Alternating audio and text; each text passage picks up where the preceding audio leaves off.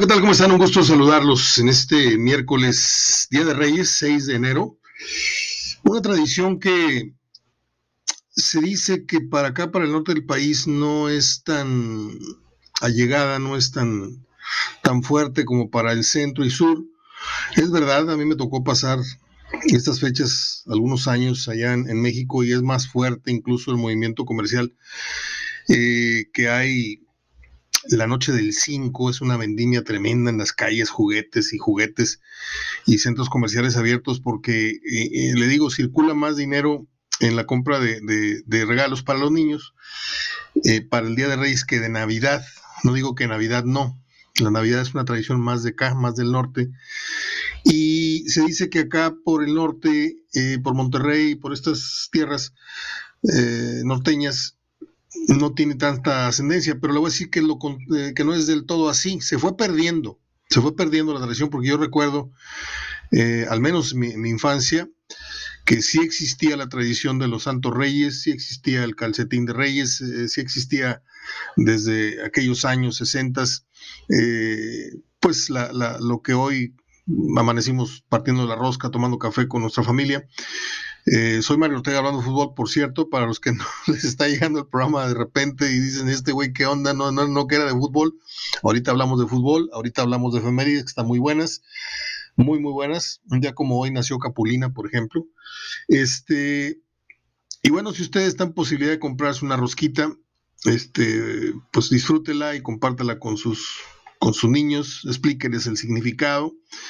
No le sale a uno el mono, le sale el niño Dios este, si usted se sabe la historia, no estoy aquí para predicar, pero si sabe la historia, pues cuéntela y si no, documentese para que le, transmita correctamente la, tradición y la, información de lo que significa eh, esta ceremonia de, la partida de rosca, ¿no? Me digo un chiste muy pelado, no lo puedo contar, que tiene que ver con la rosca. ¿Qué le salió en la rosca, compadre? Bueno, este hoy, hoy amanecemos con una noticia no muy, no muy grata, además de la estupidez esta del Mazatlán que va a abrir su estadio para, para eh, la jornada 1, en algo que no entendemos y a la vez sí entendemos que, que no hay, no hay, no hay disciplina, no hay, no hay conciencia, no hay, no hay otra cosa más que un interés comercial en, en medio de la pandemia. Todo el mundo quiere sacar algo de raja, si es posible, algo de tajada, y, no les importa realmente. El otro día el, gobernador de Jalisco, ahí está, demostramos que se puede hacer y que no sé qué, y al siguiente partido se rajaron y no entró nadie, nada más, nada más metieron gente para el partido con América, ¿lo recuerda? Este, hoy casi todo el país está en una emergencia, este, no le haga caso a los semáforos naranjas, todos estamos en alerta máxima, hay una capacidad a, tope ya casi en los hospitales, en las principales entidades del país. Y el fútbol como que dice, no, pues a mí me vale madre, yo sí abro los estadios porque pues yo voy a poner, este, imponer ciertas eh, reglas en las que el COVID nos pela los dientes. Y no es así, ¿eh? No es así.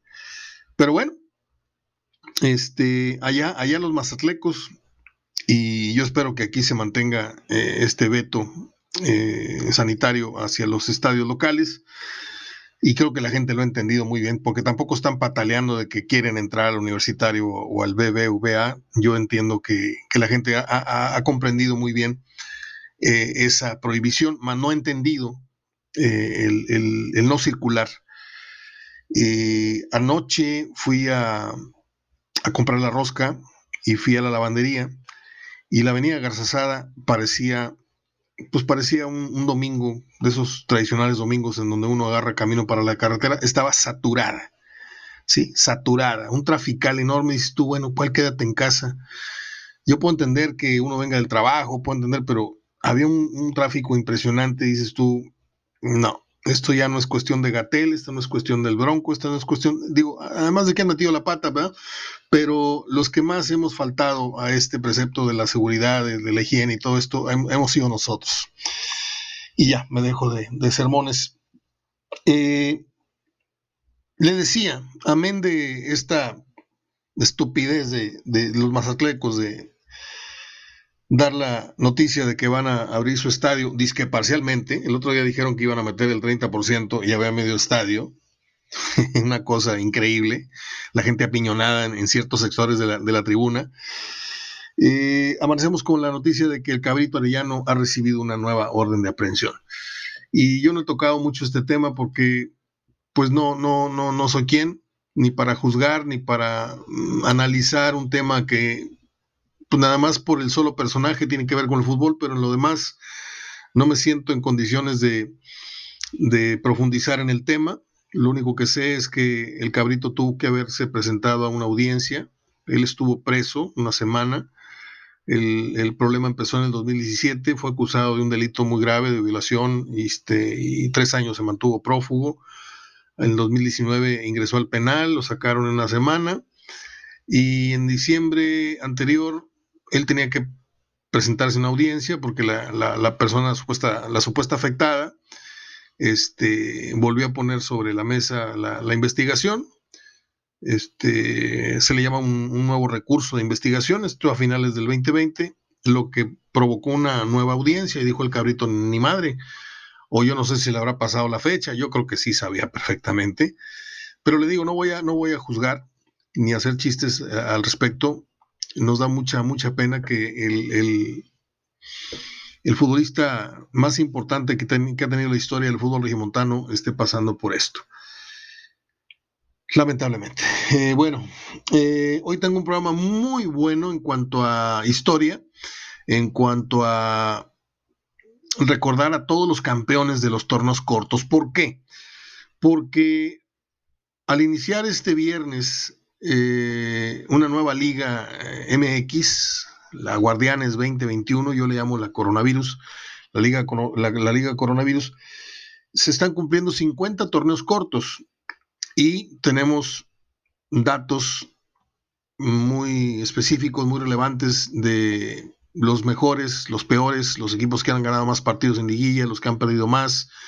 Y yo me he hecho un chapuzón, porque tenemos tiempo para ello, para recordar ¿por qué no? A los, 50, a los 49 campeones, subcampeones, ¿sí? Si usted quiere echar a volar la, memoria, eh, ¿qué, finales son las más recordadas? Amén de la que ganó su equipo, de la que perdió su equipo, que esas van a quedar para siempre ahí clavadas con una alegría, una tristeza. Pero ¿qué otros torneos nos merecen el recuerdo? ¿En cuántos ya nos perdimos? Este, entre tanto y tanto, tanto torneo que, que, avientan como si fueran tortillas, este, se nos van olvidando este, ciertos temas, ciertos recuerdos, y aquí vamos a darle una, una recalentada al tema de los torneos cortos que iniciaron con, eh, si mal no estoy, aquel título de, del Santos eh, Laguna, esto fue en el 96, estuvimos ahí, le ganaron 4 a 3 al Necaxa, con un clarísimo fuera de lugar de, de Borghetti que anotó un gol. Y, oh sorpresa, el árbitro era Arturo Bricio. Eh, sí, ese que hoy regaña y hoy justifica a sus árbitros con un video muy estúpido diciendo eh, falta del no sé quién. El árbitro marcó no sé qué. La tarjeta amarilla aparece, la decisión es correcta. Y nunca dice las otras siete barrabasadas que cometieron sus árbitros, simplemente sale a decir hubo tres buenas y una mala, cuando la verdad es que hay más malas que buenas. Eh, vamos a recorrer los tornos cortos, vamos a darles estos datos, pero anoche, antes de acostarnos, además de la noticia de lo del Mazatlán y la reapertura de su estadio, me mordí la lengua, ay, perdón, ah, eh, pues resulta de que Jaime Ordiales, el presidente, el presidente deportivo del Cruz Azul, desmiente categóricamente a Hugo Sánchez. Dice que en ningún momento él le hizo una contraoferta a Hugo Sánchez en el sentido de ofrecerle el 50% del salario de lo que inicialmente habían pactado. Y le digo algo, Ordiales tiene más palabra. A lo mejor no fue tan buen jugador como Hugo Sánchez, pero ya, ya en pantalón largo, Ordeales tiene más credibilidad y tiene más ética profesional que Hugo Sánchez. A Hugo Sánchez lo corrieron del Necaxa, lo corrieron del Pachuca por centavero, por andar queriendo cobrar lana de más, por problemas este, muy intrigoso, muy quiere, quiere ser presidente, quiere ser presidente deportivo, quiere ser entrenador. Y Hugo Sánchez vio una versión y luego se retracta y dice, malentendí la negociación. Achis, achis, achis. O sea, usted en una negociación contractual eh, en alguna empresa habría llegado a entender mal el concepto del salario o sea, que no se hablan claritos esos, temas. Me parece ridícula la declaración de Hugo, este, haciendo suponer a todos de que se trató de un malentendido cuando las cosas a esos niveles son más que claras, más que claras. Oye, ¿sabes qué? Yo pido 10, ¿sabes qué? Yo tengo 7, bueno, quedamos en 8, bueno, pues quedamos en siete y medio y dices tú, bueno, va, pero eso, de eso a que, a que te diga Hugo Sánchez, es que primero me ofrecieron 10 y luego me ofrecieron 5 y por eso no fui. Ordiales se porta muy ético, demasiado ético, al decir que hubo algunos temitas que molestaron la directiva en cuanto a la postura de Hugo Sánchez. Y esto supone que Hugo quería tener injerencia más allá de lo, de lo que le correspondía como entrenador, quería tener injerencia en otros temas. Dijo, aquí está al garete todo, déjame, me, me posiciono totalmente del control del Cruz Azul en decisiones económicas, en decisiones deportivas, y Cruz Azul le paró, aunque son muy tiernitos, Ordiales no lo es, y le dijeron, para, para, para, para. Aquí está la lana, aquí está el equipo, y hasta aquí mandas. Esa es la versión que yo tengo. Es la versión que, que, que reboté anoche con dos personas allá en México, que son jefes de editores de, de dos periódicos deportivos en México, que no puedo revelar sus nombres porque lo van a saber las fuentes y, otros compañeros van a, estar molestándonos por teléfono, porque así es, así es el periodismo, andan, anda mucho guachicolero de la información. Este, me bueno, mejor no hablo del programa de radio al que ya no voy porque ese fue el tema. Eh,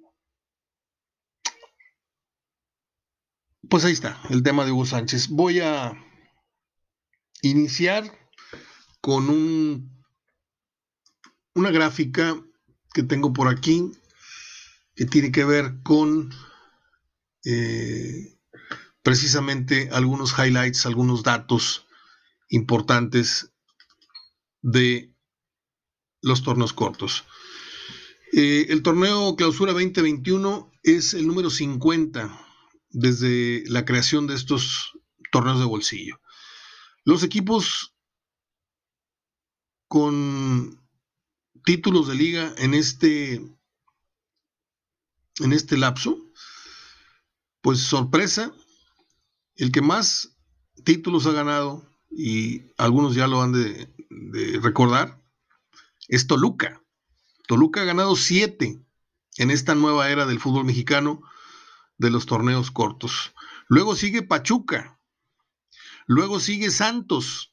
Son los tres equipos que más capitalizaron sus mejores ediciones, los equipos más fuertes que llegaron a tener.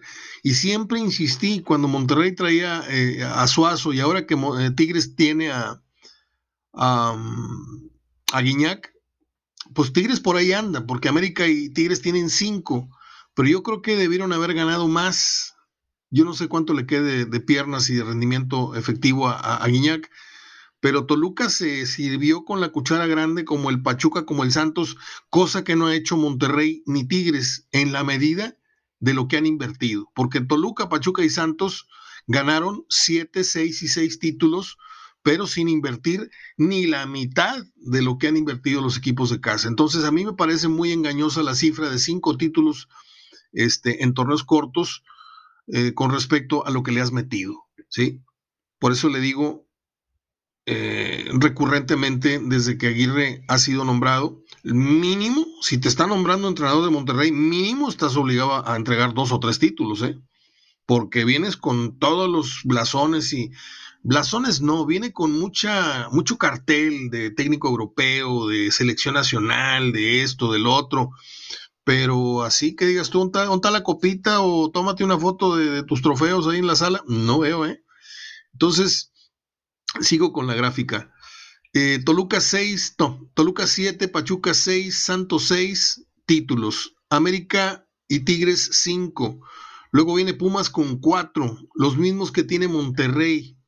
Monterrey ha ganado cuatro títulos en 49 oportunidades. ¿Sí? O sea, estamos hablando de un título casi cada 10 años. ¿Sí? Cada 20 torneos cortos en promedio. Pero bueno. Eh, Chivas 3, León 3, y eso porque Matosas y recientemente Ambriz volvieron a, levantar la mano, pero León incluso pasó un tiempo en, la primera A, 10 años. Atlante 1, Cruz Azul 1, Morelia un título, Necaxa 1 y Tijuana 1. Los equipos con más juegos ganados en liguilla, obviamente el Toluca 426, América 425, Cruz Azul ha ganado 400 partidos, perdón, equipos con más juegos ganados de liga y liguilla en estos torneos cortos, corrijo, liga y liguilla. Toluca 426, América 425, Cruz Azul 400, Santos Laguna 381 y apenas aparece Tigres en el quinto lugar con 355. Eso es nada más para que le bajemos tres rayitas a los que dicen que los equipos del norte, que jajaja, jejeje, pues estamos en quinto y en sexto lugar con respecto a Santos, Cruz Azul, América y Toluca. ¿sí? Todavía falta mucho que remar para empezarnos a sentir o a presumir este, que ya estamos este, codeándonos con los, con los más ganadores, ya sean títulos, ya sean partidos ganados, ya sean participaciones en liguilla. Monterrey le dije 354, liga y liguilla, juegos ganados. Luego sigue el Morelia, 347, Pachuca 344, Chivas 339 y Pumas 338. Equipos con más juegos perdidos otra vez en liga y liguilla. El Atlas es el, equipo que más juegos ha perdido en, liga y liguilla. Eh, yo quiero pensar que son más de, liga, porque liguilla ha tenido poca. 354. Eh, Puebla ha perdido 337. Morelia ha perdido 330. Pumas 319. Monterrey aparece otra vez. Apareció en el sexto lugar de los equipos que más juegos de liga y liga han ganado y aparece en quinto como el equipo que más partidos ha perdido en ese mismo eh, renglón de liga y liguilla. 310. Luego viene 308 Santos Laguna, luego viene con 302 el Pachuca, Chivas con 297, América con 282 y Cruz Azul con 280. ¿Sí? Máximos goleadores en liga y liguilla. Ponga usted atención. ¿Sí? Ponga usted atención. Y no aparece Caviño porque Caviño no le tocaron los, si no estaría arriba de todos. Pero bueno, máximos goleadores, liga, liguilla. Cardoso, 246, primer lugar. Borghetti, 231 goles. Oribe Peralta, 166. El colombiano aquel Luis Gabriel Rey, que rindió muchísimo en, casi todos los equipos que estuvo, 156. Omar Bravo, el histórico goleador de Chivas, 151. Alfredo Moreno, otro que, bueno, rindió y robó hasta que tenía 40 años aquí en México, 146 goles. Matías Buoso, 145. ¿Dónde están los de acá? Espéreme. Voy al octavo lugar. Cuauhtémoc Blanco, octavo puesto, con 141 goles. Miguel Sabá, 139. Salvador Cabañas, con todo un balazo en la cabeza, 125. Mancilla, Toluca Tigres y no sé qué otro equipo más, 125 y en el lugar 12 está André Pierre Quiñac. 12 en la lista de goleadores de liga en liguilla. Y a mí no me vengan con que no, es que acaba de llegar y tiene muy poquito y ha hecho mucho en corto. A mí no me importa. A mí lo que le estoy diciendo es que la lista hoy ubica a Guiñac para los que dicen que es la, la, la cosa más bella que ha venido al fútbol mexicano. Está en el lugar 12. Ahora, que si vamos a contar la historia nada más y tijeretearla y el fútbol existe desde que llegó Guiñac, bueno, pues ahí ah, jueguen a eso ustedes, yo no, no le entro. A mí díganme cómo está la tabla histórica sin importar cuándo llegó, cuándo no llegó. Si Guiñac no alcanza, por ejemplo, a los, 50, los 151 goles de Omar Bravo, no es mi problema. Si no alcanza el quinto lugar, yo le estoy diciendo los lugares del 1 al 12 y el 12 lo tiene Guiñac. Y para vergüenza de Monterrey, ni de Nigris, ni Suazo, ni todavía eh, Funes Mori figuran que han sido los últimos goleadores. Dornan creo que anda por los 80, 80 y tantos goles. Monterrey no tiene presencia en esta, en estas, eh, concretamente en esta tabla de honor. Cardoso, Borghetti, Oribe, Luis Gabriel Rey, Omar Bravo, Moreno, Buoso, Cuauhtémoc, Sabá, Cabañas, Mancilla y Guiñac. ¿Cuánto le queda a Guiñac en Tigres? ¿Cuatro torneos?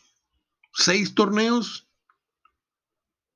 ¿Lo ve usted jugando a los 38 años a Guiñac? Puede ser. El señor se cuida. Y yo no sé si en esos seis torneos o cuatro torneos le alcance para meter promedio de 10 goles por torneo. Estaría llegando a unos 160, 150, por ahí andaría merodeando en los números de Omar Bravo y de Luis Gabriel Rey, creo. Pero si se le cansa el caballo, porque uno dice, voy a llegar a tal año en tal condición y de repente el cuerpo dice, hasta aquí. Eso no lo podemos predecir, no lo podemos medir. A veces baja la energía física, aparecen las lesiones y, se lo digo sin haber jugado profesional, pero se lo digo por ejemplos eh, del caso profesional y ejemplos del caso amateur. De repente uno dice, yo quiero y el cuerpo dice, yo ya no juego. Bueno, déjenme ver cuánto tiempo llevo, porque no quiero que se me corte el archivo, como siempre les digo. Eh, vamos a, en el segundo bloque, vamos a hablar de todos los torneos cortos. Nada más vamos a hablar del campeón y del subcampeón y recordar marcadores. Este fin de semana inicia un nuevo campeonato con los mismos favoritos al título, con los mismos prospectos a calificar y con los mismos condenados a arrastrar la cobija. Desgraciadamente, el fútbol mexicano, sin tener la calidad del fútbol español, sin tener es igual de predecible que esas ligas. Los de, los de dinero, ¿sí? A lo mejor León no tiene tanto dinero y me da gusto que, por ello sea el campeón porque demuestra que no, no es necesariamente la chequera la que gana títulos. Pero los mandones, los que tienen más feria, han venido a desplazar a los históricos, ¿sí? Como Pumas, como Chivas, con todo respeto, que Chivas por ahí araña un título cada 8 o 10 años este, Pumas pues ha hecho el intento, pero también se ha venido históricamente desgastando. Cruz Azul ya tiene, no sé, 20, 23 años, no sé cuántos, a pesar de que también le ha metido muchísima lana, pero ha sido lana mal invertida, han sido números inflados y por eso el señor anda siendo buscado por la justicia, aquel que les platiqué. Pero, pues ahí vamos, ahí vamos en este, en este vagón, todos subidos, todos tomados de la mano, bueno, de la mano no, porque suena muy maricón la cosa, todos agarrados ahí del, barandal, del tubo, este, y vamos a ese destino de llegar hacia el final de, la liga, a mediados de año, pero sabemos perfectamente más o menos de qué va la película, ¿no? Sabemos más o menos de, si es de balazos, si es de karate, si es de, de así cachondeo y romance. Y esta película se llama León, Tigres, América, Cruz Azul, Monterrey, y pare usted de contar. Porque si el Santos, como acabo de publicar, anuncia que Brian Lozano, que es prácticamente el que le da el plus, el que le da eh, el, perfil de favorito o no favorito para liguilla o para tener algo importante que hacer en liguilla. Ya vimos el torneo pasado lo que Santos fue sin Lozano y se supone que regresando Lozano, pues regresa una gran medida de, su potencial, pues no arranca el torneo. Entonces Santos va a batallar y descartemos al Santos. Ok, Pachuca. Pues puede ser que Pachuca sea séptimo, sea octavo. Chivas puede ser que sea séptimo, pero ¿quiénes son los gallos? Pues los gallos son América. ¿Quién sabe si América? Porque está difícil la cosa con, con el señor que va llegando, que está muy guapo y lo que ustedes quieran, dirigió el Real Madrid, pero no tiene ni peregrina idea de dónde se está metiendo, ¿eh? Sí, yo sé que la presión que vivió en el Real Madrid diez veces más, sí, yo entiendo eso. Entiendo los, los, este, los subtítulos que le ponen a, la publicidad esta de, quererlo hacer ver como un gran entrenador, cuando la verdad es que pues no, no, no, yo creo que América se equivoca, yo hubiera ido por Almeida, hubiera ido, lo que cueste, hubiera ido por, por Mohamed y no por el golpe mediático.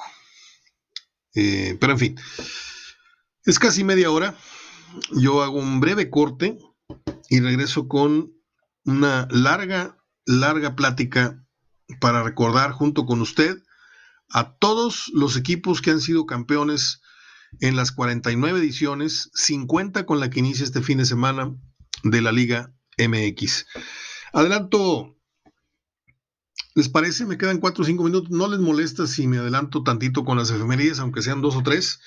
Un día como oigan, eh, nació en qué? Chinga qué? No, China, Chinahuapan, perdón, es que muy temprano, está cañón. Chingahuapan, Puebla, nació Gaspar Enaine Capulina. Para nuestros días ya el humor de Capulina es, absurdo, es poco, pero cuando éramos niños Capulina era, era lo máximo, ¿no? No lo sé, puede ser, tal vez. Este, hizo 26 películas con Viruta y murió en el 2011, en septiembre recuerdo, el mes de mi cumpleaños, en el 2011. Yo tuve la suerte de ser abrazado y tomarme unas fotos con Capulina y de convivir con él. Cuando vino a un festival al Estadio de los Sultanes con su show, jugaban los monstruos contra los artistas y por lado de los monstruos estaba el jorobado, estaba Frankenstein, estaba, era un pachangón tremendo. Y ahí estuvimos como Bad Boy, estuvimos en el Dogout con Capulina, que traía el, el uniforme de los sultanes.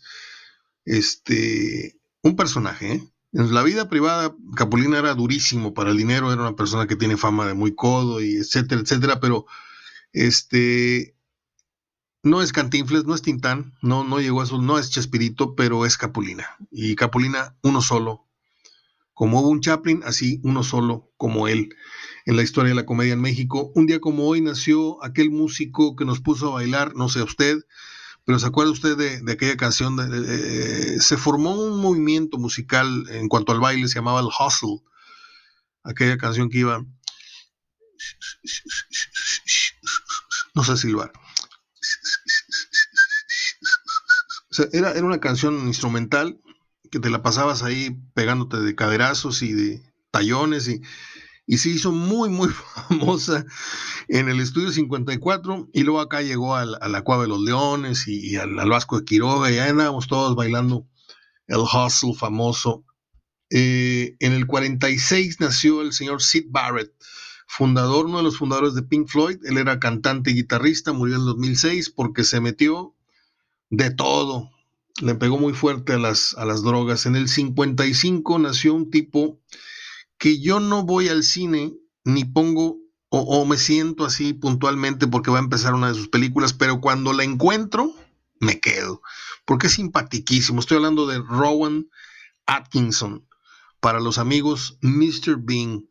Qué tipo tan más chistoso, al menos para mí. En 1964 nació nuestra queridísima Yuri. Mm, los caballeros no tenemos memoria, no les puedo contar dos, tres anécdotas con Yuri, pero ahí tengo fotos muy acaramelados. Uy, hace 80, esto fue en el 90, esto fue en el 82, imagínense.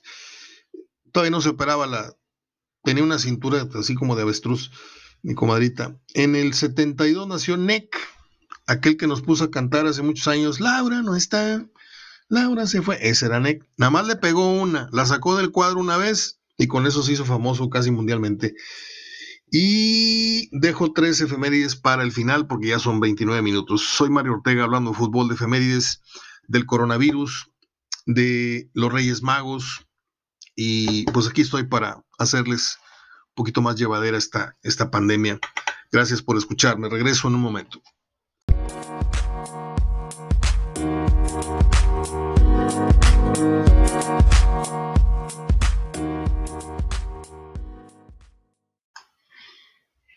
Bueno, pues acá estamos de vuelta.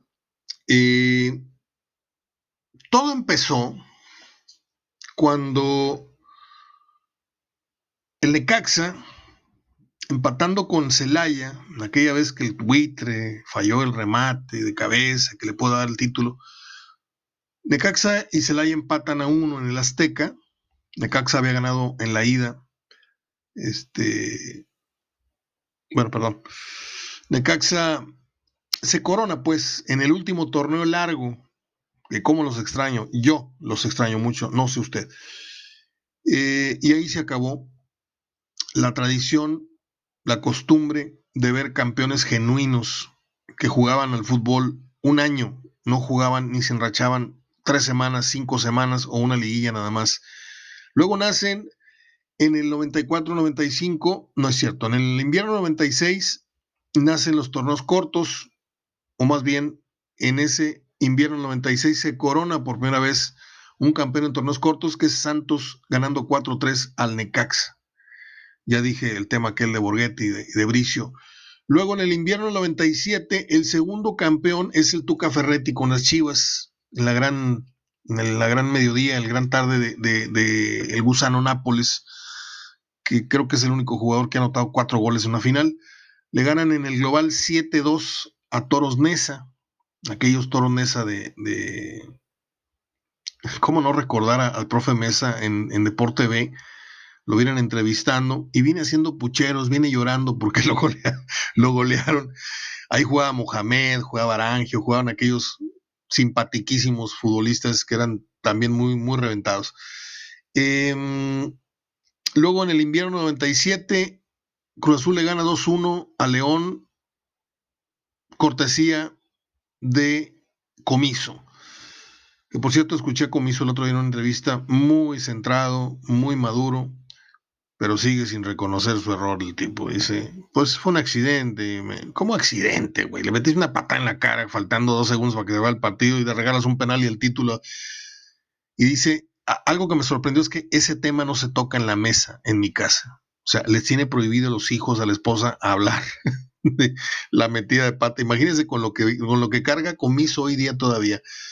Eh, y esa fue la última vez que Cruz Azul fue campeón invierno del 97. Eh, para el verano del 98 empieza la hegemonía de Toluca en los veranos, que fueron tres consecutivos, pero el primero de ellos fue ganándole 6-4 al Necaxa, en una final que nunca va a olvidar el necaxista, si es que todavía hay necaxistas en, la vida, más allá de Borja y el señor Ortiz de Pinedo y, y Anselmo Alonso, no sé, son como siete necaxistas los que quedan vivos. Eh, Necaxa lo tenía en la bolsa, y no me acuerdo si eran tres goles o cuatro de ventaja y, aquel día pues Toluca le dio la vuelta. Me acuerdo que Montes de Oca o Aguinaga son los que ponen muy al frente a, a, Necaxa ese día en Toluca, pero aquel equipo rojo volaba, aquel equipo rojo tenía a Víctor Ruiz, al propio Cardoso, a Fabián Stay, a, a un entrenador todavía muy, muy, muy consciente, muy, muy a las vivas, como era el profe Mesa. Y pues fue, fue un gusto ver aquella coronación porque efectivamente Toluca fue el mejor equipo. Luego en el invierno 98 Necaxa le gana 2-0 a Chivas. Creo que ese día anota Hermosillo, ¿no? En el verano del 99 Toluca vuelve a quedar campeón en una de las finales más emotivas que yo recuerde. Quedan 5-5, 5-4 en penales. Creo que ese día Jerry Estrada fue, es el que vuela el penal. Y creo que eh, Cristante ataja el penal del triunfo adelantándose groseramente. En algo que me parece absurdo, siempre se pone el bandera en la raya, en la, raya de gol y nunca, de 100 penales, tres se repiten cuando la tarea de ellos es estar viendo que el portero no se mueva de la raya no brinque dos o tres pasos, en fin. Em, estoy con Verano 99, Toluca le gana a Latas, muy bien. Estoy con Pachuca en el invierno 99, le gana 3-2 a Cruz Azul con el gol de Glaría, que lo metió con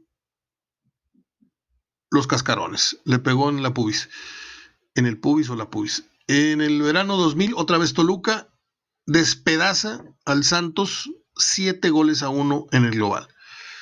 En el invierno del 2000, Monarcas Morelia le gana en penales a Toluca 5-4 eh, quedaron 3 a 3 en el partido, fue muy bueno el encuentro. Este, y ahí este Comiso es el, el héroe. En verano de 2001, Santos Laguna le gana 4 a 3 al Pachuca. Ahí estuvimos atrás de la portería de Calero en la cancha. Ese día invité a un buen amigo, Adrián Negrete. Nos fuimos por carretera, tuvimos una gran plática, una gran comida. Lo acredité y ahí andamos en medio de los festejos y la fregada. Este, no me gustó mucho la final, la verdad, este, no, no, he estado en muchas finales y, esa es de las que no, no, no. Eso sí, la gente, impresionante, sí. La gente que, que iba a ese estadio, creo que es la misma que sigue acudiendo o antes de la pandemia al nuevo estadio, pero el ambiente no lo va a volver a vivir Torreón como en ese mm, vetusto pero calientísimo estadio Corona. Em, a ver, 4-3 le ganó al Pachuca, dije. Luego viene el primer Pachucazo en el estadio universitario. Le gana 3-1 a Tigres. Eh, estamos hablando de marcadores globales.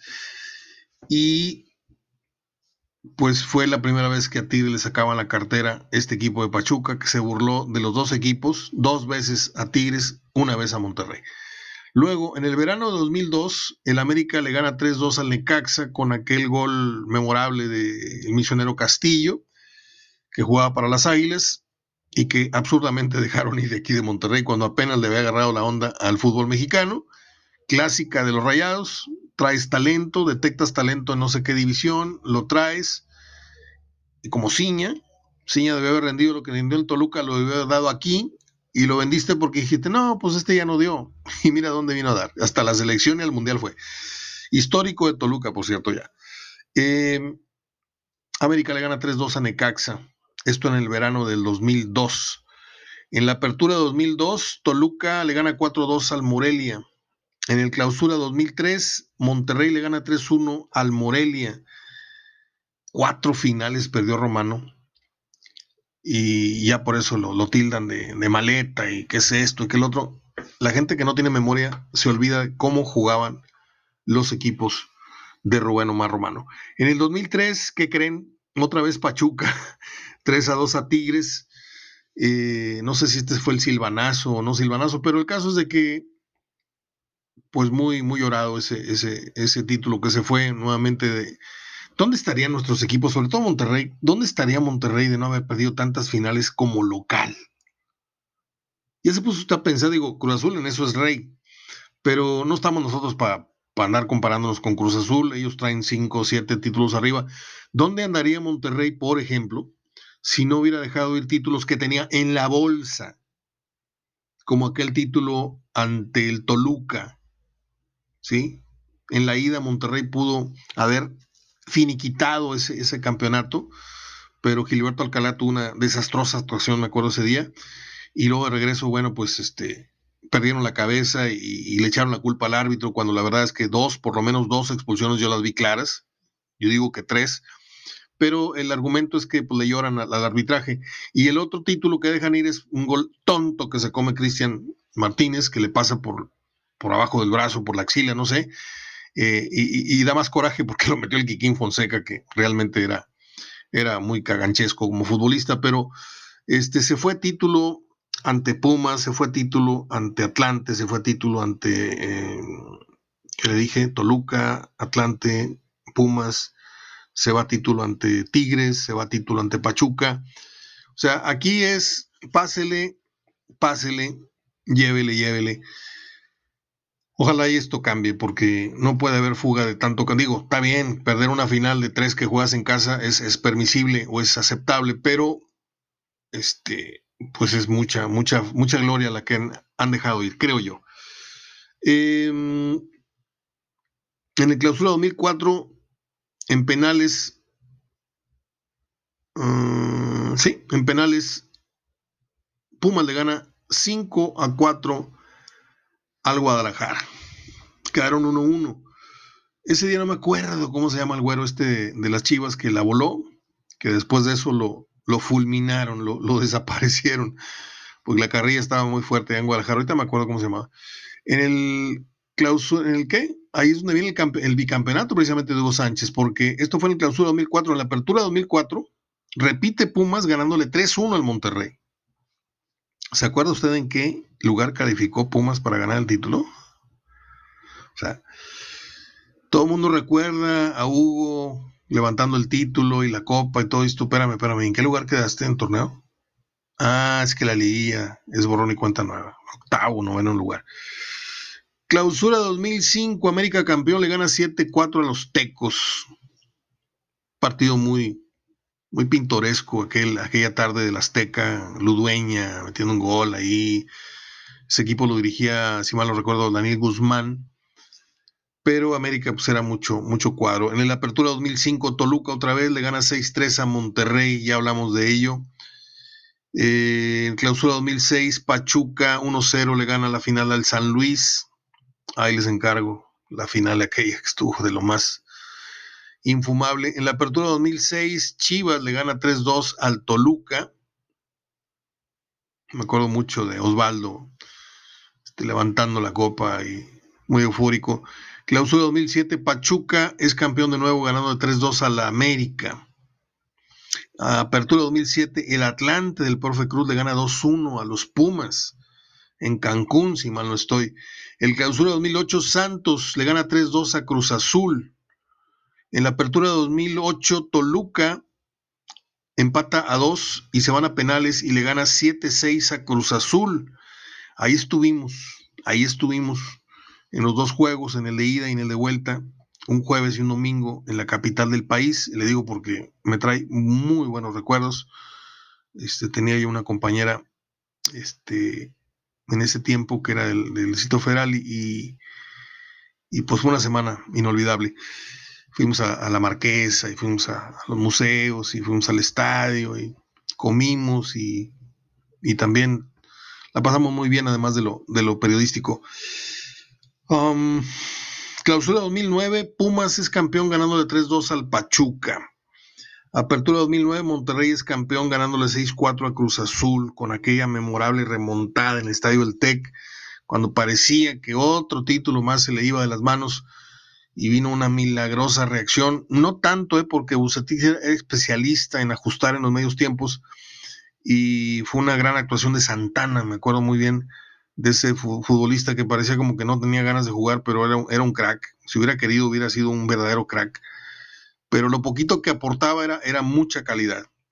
Y este Suazo, bueno, pues Suazo era, era, era, era goleador, era movedor, era el cerebro, era el que pegaba el grito, el regaño, y el que hizo, hizo posible ese, ese, ese milagro que luego fue rematado en el Estadio Azul con aquel gol de Denigris, quién se murió quién se murió gritándole en la tribuna, este, por aquello de que le gritaban a unos estúpidos que estaban de la, de la tribuna cosas muy desagradables de su hermano Toño Denigris. Em, en el Bicentenario 2010, Toluca le gana 4-3 en penales al Santos Laguna, habían empatado a dos goles. En el Apertura 2010, Monterrey le gana 5-3 al Santos. En el clausura 2011, Pumas le gana 3-2 a los Monarcas Morelia. En el apertura 2011, Tigres golea 4-1 al Santos Laguna con aquella expulsión de Osvaldo Sánchez que todavía le lloran por allá a ese, a ese tema. Mm, en el clausura 2012, Santos le gana 3-2 al Monterrey. Recuerdo haber ido a la final de ida apenas estaba empezando su carrera el Warrior, este muchacho que narra y comenta para TV Azteca, y tuve una charla con él en el medio tiempo, le di mis puntos de vista, el muchacho me, me habló respetuosamente, este, le dije, oye, ¿me permites, puedo tener unas palabras contigo? Le soy Mario Ortega, sí, sí, sé quién eres, papá me dijo que me tenía ubicado, muy bien, gracias. Le habían hablado dos, tres cositas de mí, y yo le dije, Mm, que cuidara mucho el chicharrón, que cuidara mucho este, el tema de la vanidad frente a cámara. Era un talento. Creo que no lo ha explotado al máximo, pero tampoco es, es, es, un Willy González, tampoco es una persona que perdió este, el piso. O sea, eh, ahí la lleva. Me acuerdo mucho de ese juego porque vi jugar a Monterrey ese día. como si fuera un partido de pretemporada. Yo estaba muy molesto, no porque fuera Monterrey, estaba muy molesto con la actitud tan pasiva. Incluso dije yo, esto está arreglado, ¿qué pasa? Que Monterrey no está jugando como si fuera una final. Y creo que por ahí Ore Peralta me anotó un gol y, en el regreso, pues ahí ya los, los vacunaron. Estoy hablando de el título, ¿de qué año estoy? Ya me perdí, perdóneme. Santos Laguna Clausura 2012, aquí está, 3-2. En el 2012, Mohamed 4-1 al Toluca con los Cholos. En el 2013, América le gana en penales 4-2 a Cruz Azul, habiendo quedado 2-2. En aquella novela en donde, por más que me quieran a mí a calzado, con calzador decir que eh, Moisés Muñoz es el, el, el, héroe, el Superman, ese cabezazo iba para afuera. El que realmente anota en su propio marco fue aquel defensor de pedido, creo que Castro. Pero bueno, este fue una locura. Cruz Azul falla un gol increíble a 30 centímetros. No me acuerdo quién le rebota este, y no la puede clavar. Estaba parado a 30 centímetros de la raya de gol y no la metió.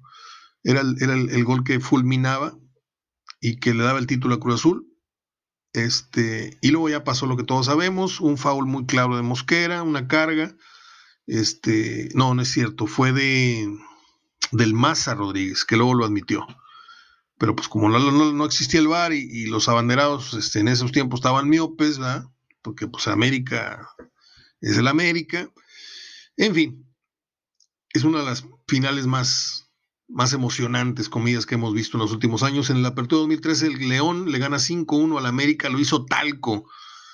Si usted me apura un poquito, a mí me gustaba más el equipo de Matosas que el de Ambriz, honestamente. Era tres rayitas más espectacular que, este de, de eh, repite León como segundo equipo bicampeón en la historia de los torneos cortos. En el 2014, clausura, le gana 4-3 al Pachuca. Eh, el América viene en la apertura 2014 para coronarse 3 a 1 sobre los Tigres. Mm, esta sí me dolió porque Tigres debió haber hecho valer. Eh, era el momento para ponerle un, hasta aquí al América en, el sentido esto de, de que nos miren para abajo, pero bueno. Y no digo que Monterrey lo haya hecho por haber sido campeón. Hay que ver cómo quedó campeón Monterrey, con una falla arbitral muy grosera, jugando colgados de los postes y reviviendo no sé cómo ni por qué, se cansó el América y Monterrey resucitó y ganó en penales. Sí, es muy buena la victoria, me parece histórica, pero yo hubiera preferido que Monterrey ganara un título este, con categoría, no nada más ganara un título en el Azteca al América. Pero bueno, eso, ya es mi exigencia y es mi gusto. Yo respeto lo suyo. En el 2000, ¿qué? En el 2015, el clausura 2015, el Laguna le gana 5-3 al Querétaro. En la apertura 2015, Tigres le gana en penales 4, 4-2 eh, en penales a los Pumas. Habían quedado 4-4 en aquella histórica remontada de los Pumas donde sacaron la cartera groseramente, vergonzosamente a Ferretti. Y si no es por Guiñac y si no es por Nahuel, pues Ferretti tal vez no andaría en Ferrari hoy día. Este, muy recordada ese final por el besito famoso de Nahuel con el piloto Jiménez. Pare la trompita, mi reina, así como, como la chorreada y Pepe el Toro. Eh, Ok. En el clausura 2016, ah, qué triste caso. 2-1, le gana el Pachuca al Monterrey en una campaña que yo no sé si algún día pueda repetir Rayados, fueron los mejores en casi, creo que todos los renglones. Jugaban pues de tres pistas, era un circo espectacular, los cañonazos de Cardona, etcétera, etcétera, Dorlan en su mejor nivel. Pero ese día el Conejo Pérez, el Conejo Pérez salió con su pata, su propia pata en el bolsillo, la, con la, pata de conejo, y con un gol creo que al minuto 93, algo así, los dejó helados Chachito Guzmán, creo que se llama Víctor Guzmán, y pues no les dejó ni respiro, sacaron de medio campo y se acabó, y la lloradera. Sí había, había motivos para llorar ese día porque por parte de Luis Miguel Salvador y de Mohamed, y recordamos perfectamente las escenas, porque no podía ser que una campaña de ensueño terminara con una tragedia tan fea como fue.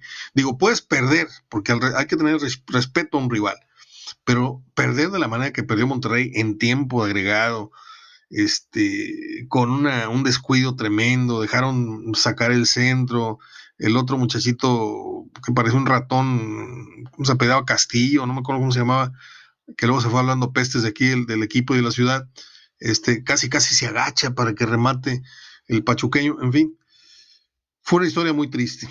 Y, y bueno, em, en la apertura 2016, Tigres eh, en aquel memorable gol de Dueñas que los mete a, los penales cuando América tenía el título en la bolsa.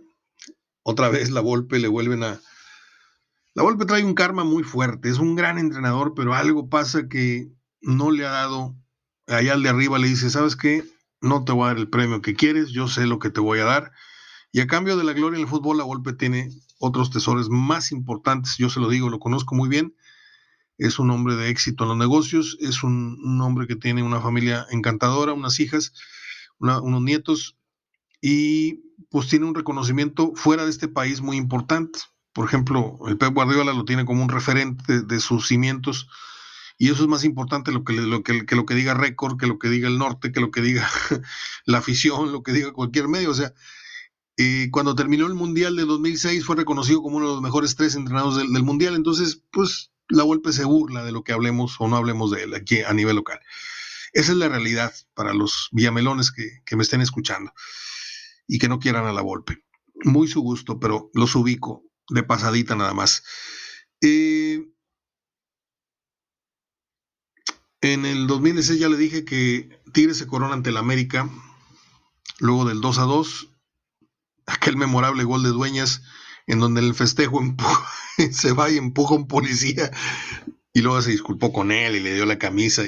muy chistoso que estuvo eso. En el 2017, el gran momento del pelado Almeida, se coronan campeones 4-3 ganándole a Tigres, en donde Santander es el personaje más recordado de esa final, desgraciadamente. En el 2017, Tigres le gana 3-2 a Monterrey. Este, pues era un día muy triste, ahí estuvimos en el estadio y era una tristeza enorme la que se cortaba con tijera ese día a la salida del estadio. Yo pocas veces, ese día comparé la tristeza que palpé con la vez que Tigres perdió eh, con aquel gol del silbanazo, o la comparé con el día que descendieron, desde luego de, jugarse el clásico, o la comparé con la tristeza del, del México-Alemania del Mundial de 86, pero se sentía pesadísimo el humor, el ambiente, la tristeza a la salida del estadio.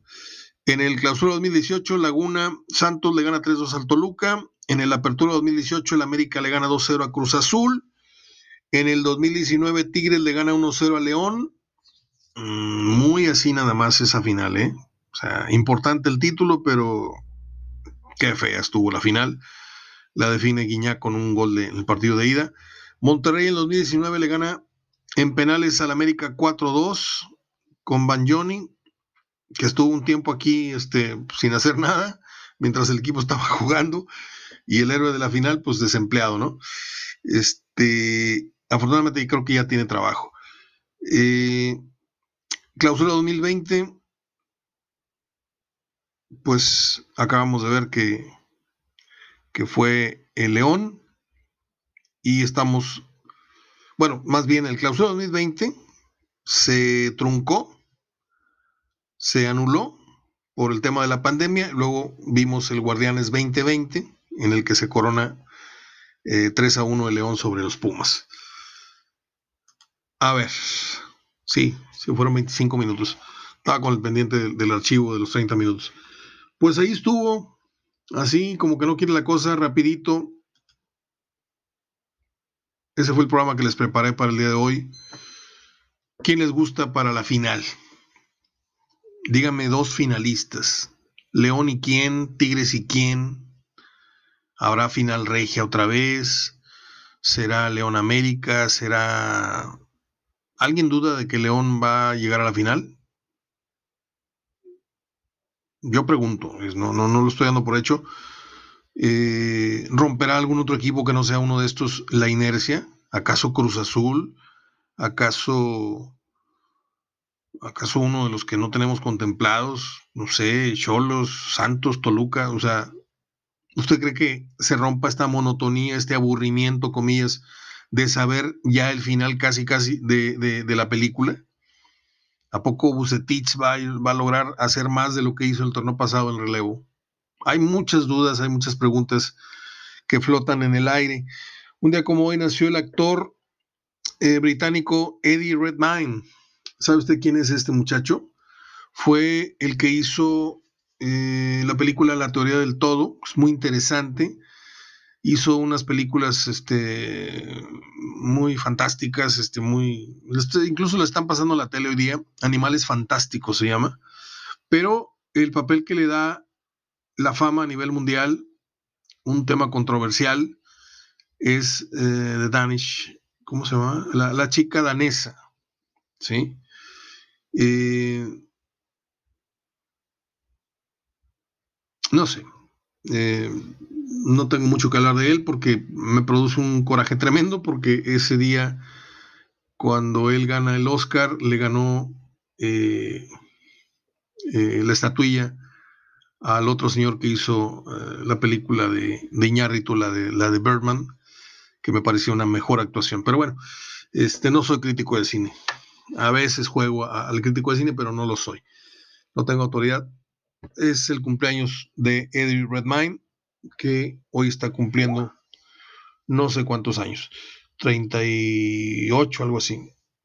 En 2006 murió aquel morenito que cantaba You Never Find tan, tan, Another Love Like Mine. Lou Rawls, me encantaba cómo cantaba ese señor. Y en 2008 murió la queridísima Mariví, María Victoria Llamas, hermana de la Tucita, tía de, Fernando y de, de, Maru. Este, ella fue una de las precursoras del tema de ecología aquí en México y también tenía una fundación para, para niños quemados y estos. Yo la seguí muy de cerca, colaboré con ella en lo, en lo, posible, difundiendo su información cuando estábamos en los medios abiertos, y sí lamenté mucho su, su, su partida. Ella estuvo casada con Yves Lemaitre, un hombre que en el tenis, este, los que saben de tenis, este, saben quién fue Yves Lemaitre, los tiempos de Raúl Ramírez y todo esto. Este, un gran formador de, talento eh, en México de tenistas ya fallecido también. Ah, soy Mario Ortega hablando de todo un poco. Espero haberles ofrecido un programa como ustedes lo merecen, un programa como no hay en la radio abierta, perdón por la presunción, pero pues me dicen eso yo lo repito. Este, gracias por sus felicitaciones por el Día del Periodista. Este, yo no estoy actualmente eh, fungiendo en ningún medio oficial pero sí sigo siendo periodista 24/7. Eso que les quede bien clarito a los que todavía no me tienen bien, bien ubicado. Este, yo utilizo eh, la internet para hacer un programa de radio como si estuvieran en un medio oficial, en una emisora. Eh, utilizo mi página de, de, Facebook como si fuera mi propio periódico, mi propia revista. No me doy lujos, no pierdo, no, no, no, no, no me doy permiso de libertinaje verbal ni, editorial. hacemos el periodismo con el mismo rigor que lo hicimos en las páginas de Regio Deporte, en las páginas de, del Metro, en las páginas de, muchos periódicos y de muchos medios electrónicos, lo seguimos haciendo desde hace 37 años y el próximo 15 de abril estamos llegando a los 38 años de hablar todos los benditos días de fútbol. Y desde hace unos años le he agregado el tema de las efemérides, y, de otros, otras cositas más. Espero haberles cumplido eh, con el programa de hoy. Les dejo un gran abrazo de gol. Cuídense mucho. La pandemia está al rojo vivo. No se les olvide.